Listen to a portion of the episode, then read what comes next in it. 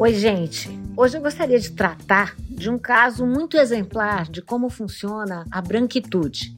Essa força social que faz com que pessoas brancas legislem sobre os outros, mas não sobre si mesmas. E faz com que esse pacto, esse pacto silencioso, esse pacto narcísico, como diz Cida Bento, seja executado no sentido de manter as hierarquias e manter o status quo de uma série de pessoas brancas no país.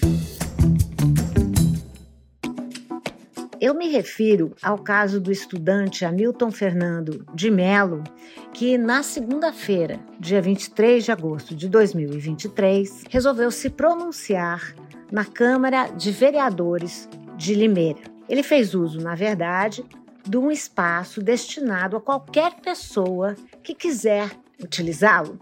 Bom, o objetivo de Hamilton era falar do programa Prato Móvel, um programa que já serviu 1,7 milhões de refeições em apenas um ano de funcionamento e a partir das suas 27 unidades. Enquanto falava, Hamilton fez críticas aos vereadores da Câmara, sem, porém, citar nomes.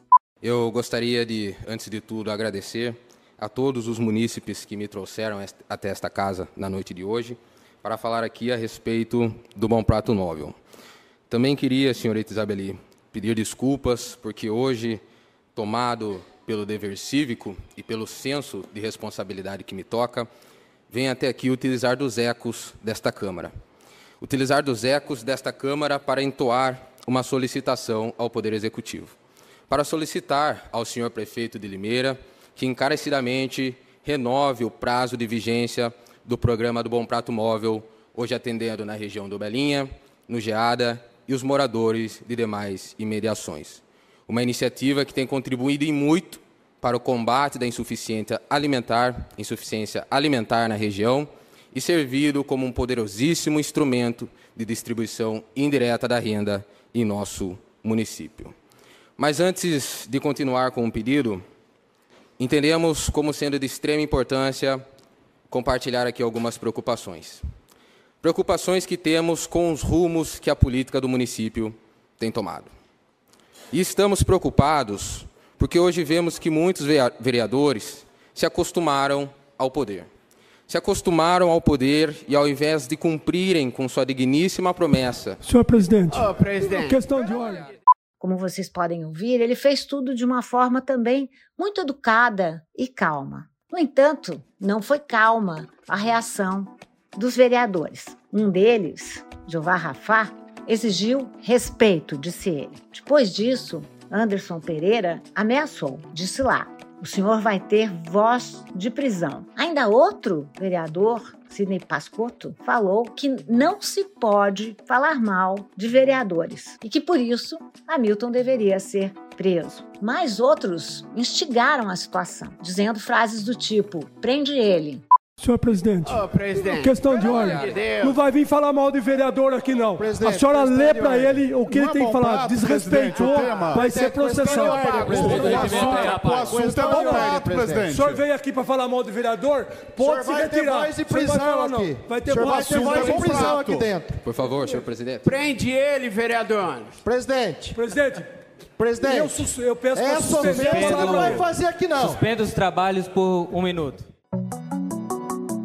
Bom, o entreveiro estava montado e a sessão foi paralisada e Hamilton levado à polícia. Bom, Hamilton, depois do caso, quando já solto, ele afirmou que ele usava a tribuna apenas para defender uma boa causa. E era exatamente disso que se tratava. Eu tenho, portanto, duas perguntas. Primeira, não é possível criticar vereadores? O cargo político lhes dá o direito de não serem inquiridos pela sociedade e pelas pessoas que votaram neles? A resposta é não. Nós, numa democracia, numa república, aqueles que votam não delegam a representação, apenas as colocam provisoriamente e criticamente nas mãos dos deputados e vereadores eleitos. Mas eu tenho uma outra pergunta de fundo. Essa cena teria ocorrido se o palestrante fosse branco e das elites? Me parece que a resposta também é bem fácil. Eu diria não. Você acha que você foi vítima de racismo? Eu acredito que houve um componente racial no comportamento dos vereadores, né? porque quando nós interpretamos o caso, temos um jovem negro que foi barrado por duas autoridades brancas, impedido de exercer o seu direito mais básico, que é o da liberdade de expressão. Então, com certeza, com base nos conhecimentos, com base na interpretação que o conceito do racismo estrutural tem da sociedade brasileira, é possível afirmar sim que houve uma componente racial no comportamento dos vereadores. Em geral, não se espera de pessoas negras que elas tenham essa voz de comando, que elas tenham essa voz cidadã. O que se espera são posturas subordinadas, subalternas mesmo, e a manutenção, como eu dizia no começo, de uma hierarquia social totalmente monopolizada por pessoas brancas que acreditam deter a capacidade de poder. Ah, eu gostaria de lembrar também que na entrevista que Hamilton concedeu, portanto, depois do episódio, ele uh, ainda chamou a atenção como recebeu uma série de ameaças, que ele teria que lidar com a milícia, e uma frase terrível, porque uh, quando acaba justamente a sessão é interrompida, uma série de vereadores se levantam já longe, longe dos microfones, e um deles fala: é por isso que tomba no sentido de tombar mesmo, no sentido de matar. Ou seja, não só os vereadores ameaçaram com prisão, num gesto de autoritarismo indevido, como, uh, fora das câmaras e fora do microfone, uh, ameaçaram o depoente com a própria morte. Isso é muito grave. Recebeu alguma ameaça? Dessa última fala, não. Dessa não. última fala, não, mas de outras participações na Câmara, sim. Que tipo de ameaça? Ameaças de que eu iria ter contato com organizações criminosas, ameaças de que eu iria tumbar. Né? Essa foi uma fala presente no plenário, por isso que deite tomba. É, ameaças de que talvez eu não participasse das eleições e outras do tipo. Não, mas essa isso que você disse agora é muito sério. É grave. Uhum. Você recebeu uma ameaça dessa natureza, é por isso que é tombado, é por isso que vai tombar. Isso, por isso, é por... Que, por isso que tomba, por isso que deita Mas e tomba. de um vereador? Foi, foi um vereador que proferiu isso, lá no plenário. Lá isso no é muito plenário. grave. Amigo. Muito isso grave. Tem que ser levado à polícia. Infelizmente, a Câmara Quanto dos Vereadores foi na segunda-feira. Na hora da confusão, foi na hora da confusão. Um vereador disse a você. Um vereador é por isso que. Exatamente. Qual o termo? É Exatamente. por isso que tomba. É por isso que tomba, deita e tomba. Deita e tomba ou tomba e rola. O Anderson desligou o telefone, ele veio até mim, dando voz de prisão. E aí todos os vereadores, alguns vereadores se levantaram e esse acabou proferindo essa, essa fala. Você precisa levar isso à polícia. Uhum. Até por uma questão de, de segurança. Eu estou entendendo, né? Por isso que deita e tomba, é por isso que morre. Isso. É? é? é? exatamente. Exatamente. Na segunda-feira, dia 28, Hamilton voltou à Câmara de Limeira e dessa vez, por conta de toda essa repercussão, ele não foi interrompido. Vale a pena a gente ouvir esse discurso na íntegra. Muito boa noite, público aqui presente. Muito boa noite às pessoas que nos acompanham pelos demais meios de comunicação. Muito boa noite àquelas que posteriormente irão assistir a essas gravações. Queríamos inicialmente prestar nossos sinceros agradecimentos a todas as autoridades, a todos os deputados e deputadas estaduais e federais, a todos os chefes dos poderes executivos, prefeitos, prefeitas, governadores, governadoras, agradecer a todas as instituições, a todos os partidos políticos de direita, de esquerda, de centro. Queríamos prestar nossos sinceros agradecimentos a todos os influencers, a todas as lideranças comunitárias, a todos os veículos de imprensa, a toda a população brasileira, de norte ao sul do país e, principalmente, prestar os nossos agradecimentos a todo o povo limeirense pelo apoio e pela solidariedade prestado nesse momento bastante inusitado para a Câmara de Limeira. Hoje, assim como das outras vezes que utilizamos dessa tribuna livre, o fazemos não para expor nossas ideias ou pensamentos particulares, mas sim única e exclusivamente, exclusivamente para trazer aqui, à casa do povo, suas demandas e suas necessidades. Num primeiro momento, nos foi concedida a possibilidade de discorrer nessa tribuna livre sobre uma comunidade. Uma comunidade abandonada que há cerca de 10 anos sobrevive se alimentando das promessas de que um dia haverá a construção de um posto de saúde local. Em segunda ocasião, pudemos narrar o cenário de outro bairro, que tomado pelo grave problema da presença de moradores de rua e usuários de droga, drogas, vê seus residentes sofrerem com a inação por parte do poder público. Por fim, na última fatídica segunda-feira que se passou, utilizamos dos ecos dessa residência do povo para encarecidamente solicitar ao Poder Executivo local a prorrogação do programa de alimentação popular conhecido como Bom Prato Móvel, um importante aliado no combate à fome, no combate à miséria e no combate à pobreza em nosso município. Nunca, portanto, tivemos a intenção de utilizar desse espaço para proveito próprio ou para satisfazer interesses eleitoreiros.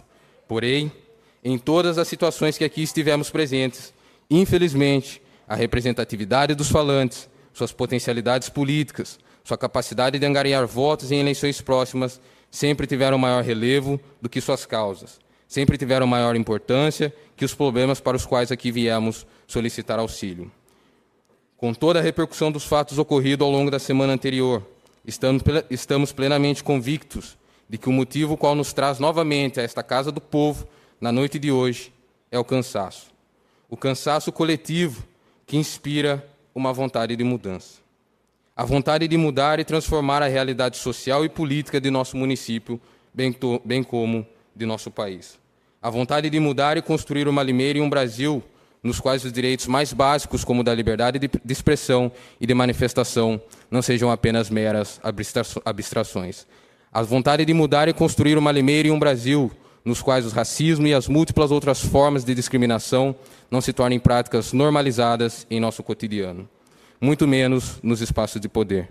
A vontade de mudar e construir uma Limeira e um Brasil em que a participação popular na determinação dos rumos da vida pública não seja intermediada pela arrogância, pelo abuso de autoridade, pela perseguição política, pela difamação pessoal e demais hábitos coloniais e autoritários que ainda insistem em se fazer presentes na nossa sociedade. Se estamos aqui hoje, com certeza não é por acaso, mas sim porque esta, a mudança, foi a causa que há tempos decidimos abraçar. Estamos aqui porque transformar a realidade de nosso município e do nosso país é a luta a qual temos lutado diariamente e a luta que seguiremos travando até os últimos dias de nossas vidas. Porém, agora, tomem ciência, batalharemos com muito mais afinco. Torno público meu desligamento da Universidade Estadual de Campinas, mas sigo como um eterno estudante. E faço isso, pois entendemos que os propósitos anteriormente mencionados de transformar positivamente o nosso município, bem como o nosso país, serão melhores atendidos fora do maravilhoso e encantador universo acadêmico. Por sim, por fim, encerramos novamente o uso dessa tribuna livre, agradecendo, mas dessa vez acompanhando com um convite. Convidamos a todos os munícipes de Limeira, a todas as pessoas do Brasil, de norte a sul do país, todos os influencers, todas as instituições, todos os veículos de imprensa, todos os partidos políticos, todas as lideranças, todos os parlamentares, chefes de poderes executivos e todas as demais pessoas que se solidarizaram conosco. Convidamos todos a darmos as nossas mãos e juntos trabalharmos para efetivar as mudanças que tanto desejamos em nosso município e em nosso país, utilizando como, utilizando como ferramenta de transformação a arma mais poderosa que a democracia brasileira nos permite, o voto. E assim atingiremos nossa finalidade principal, de fazer com que aquele parágrafo único contigo no artigo 1 da nossa Constituição Cidadã, promulgada em 1988, o parágrafo qual traduz o conceito da soberania popular ao afirmar que todo o poder emana do povo, fazer com que este trecho seja um fato e não apenas tintas esparramadas em um papel. Muito obrigado. Pois bem, essa situação tem mudado e tem que mudar ainda muito mais. A branquitude como eu dizia no começo, é uma força social, um cimento social que é tão forte que não precisa nem ao menos ser enunciada. Ela se desloca num lugar de silêncio. Um silêncio barulhento, não é, gente? Um silêncio, porque essa é uma postura de conforto, de um conforto ontológico. É interessante pensar como pessoas brancas racializam aos outros, mas não são nunca racializadas. É hora de racializarmos as pessoas brancas, como eu mesma sou. Nós vivemos um momento em que é preciso distribuir letramento racial. E letramento racial não se destina às pessoas negras, que foram sempre estudadas pelos brancos. Se destina, sobretudo, a nós, pessoas brancas, pessoas que precisam aprender sobre o seu lugar social, sobre os privilégios desse lugar social. Enfim, nota zero para os vereadores de Limeira que quiseram se impor a partir da sua posição social. E vamos construir um outro Brasil em que essas posições sejam ganhas, conquistadas pelo conhecimento, pela boa informação e pela boa atuação, como a de Hamilton, e não o contrário. Não pode ser na base do tapetão, do tapetão social. É isso. Esse é o podcast. Oi, gente. A cada episódio eu vou escolher um fato marcante da semana para a gente aqui analisar, contextualizar, refletir. Vai lá e se inscreve no Spotify, por favor, ou na plataforma de podcast que você preferir. E me siga lá no Instagram, Lilia Schwartz. Você vai poder contar o que achou do meu podcast e também ouvir opiniões sobre outros fatos e outros eventos da semana. Esse podcast é produzido pela Baioc Conteúdo, tem a direção do Nilman Costa, o roteiro é do Luiz Fugita e meu, e a edição é da Amanda Hatsira. É isso aí, gente. Até a semana que vem com mais notícias. Um abraço!